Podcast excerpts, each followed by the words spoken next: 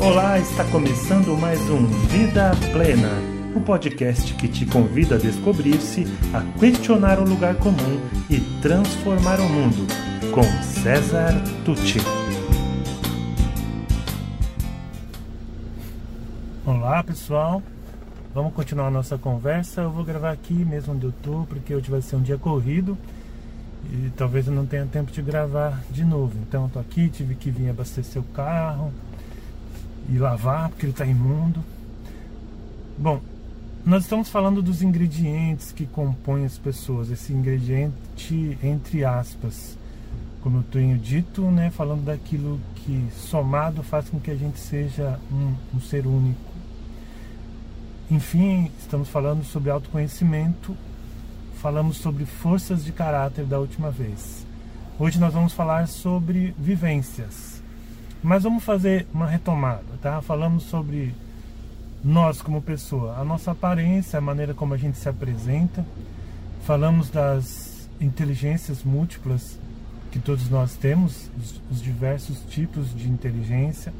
Falamos sobre perfil comportamental, cada pessoa age ou reage predominantemente de um jeito, isso também é equalizado de diferentes formas em cada pessoa. É, pensa, pensa comigo, nove inteligências, nove tipos de inteligência, cada uma equalizada de um jeito. Quatro tipos comportamentais, no caso que a gente estudou do DISC, cada um equalizado de um jeito. É, as forças de caráter que nós abordamos ontem, que são 24 forças. E é importante a gente lembrar que nós temos todas elas, mas nós temos aquelas que a gente chama de forças de assinatura, que são as as cinco que a gente mais usa, tem as, as que ficam ali no meio termo e aquelas que a gente menos usa, mas nós temos todas. Nós podemos cultivar aquelas que a gente já usa mais, mas podemos também trabalhar aquelas que a gente usa menos, enfim. Essa equalização também existe e pode ir mudando durante a vida. Né? A gente pode intencionalmente trabalhar essas forças. Além disso, nós temos também a o assunto de hoje, que são as vivências. Como assim as vivências? Cada um de nós tem uma história. Cada um de nós nasceu num lugar diferente um do outro, tem uma família que nos educou de uma maneira ou de outra, frequentou essa ou aquela escola, essa ou aquela religião, teve uma doença, passou por um susto, Alguns se tornaram órfãos desde cedo, por exemplo. Outros passaram por dificuldades financeiras. Outras moram. Peraí, deixa eu dar uma andadinha aqui. Outras moram num lugar é, que tem características ali é, boas ou ruins, então que apresenta desafios para aquela pessoa morar ali. Enfim, todos nós temos uma história e, e isso também nos faz especial. Eu, eu costumo dizer para as crianças, para os jovens com quem eu trabalho, olha, é, a história, as coisas que você vai passando, vai capacitando você para dar respostas, contribuições para a vida lá na frente que só você poderia dar.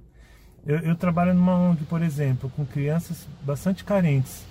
E eu já, já atendi jovens que têm histórias muito duras de vida que tem vários familiares que já foram presos, que já moraram em situações terríveis, é, já enfrentaram situações muito, muito difíceis. E, no entanto, o que acontece? Quando você conversa com elas, você percebe que elas se sentem menos, né? elas se comparam, elas acabam achando que elas não têm o que oferecer. Mas quando você analisa e ouve as histórias, você chega a uma conclusão, que elas são mais fortes do que eu, por exemplo. Eu digo para elas, ó, oh, você é muito mais forte do que eu. Eu não sei se eu aguentaria isso que você aguentou na sua infância, por exemplo. E o que essas crianças passam, é, se por um lado afeta emocionalmente, pode até causar alguns problemas, é verdade.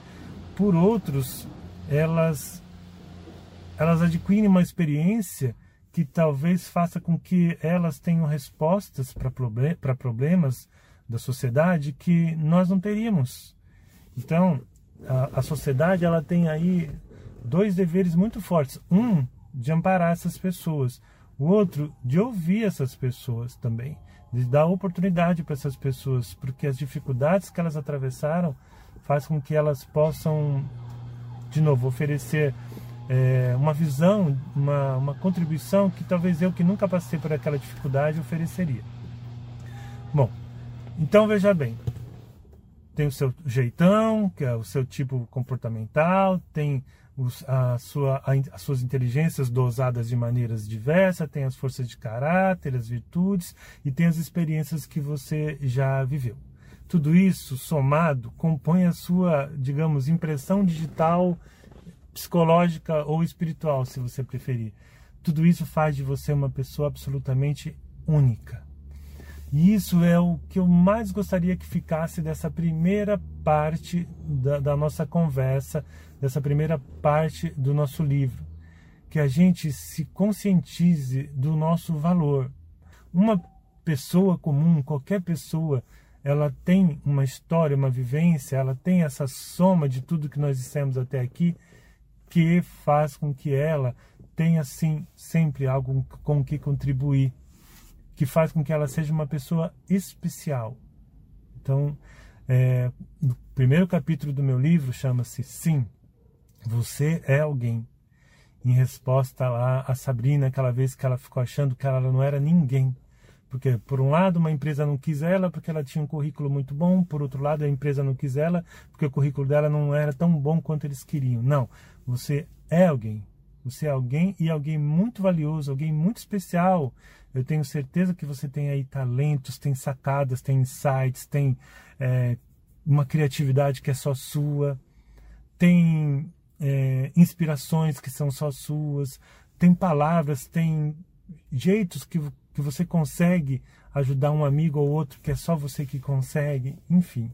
Então, essa é a principal mensagem dessa primeira parte do livro, para que a gente possa, a partir do próximo episódio, partir para novas, para novas conversas.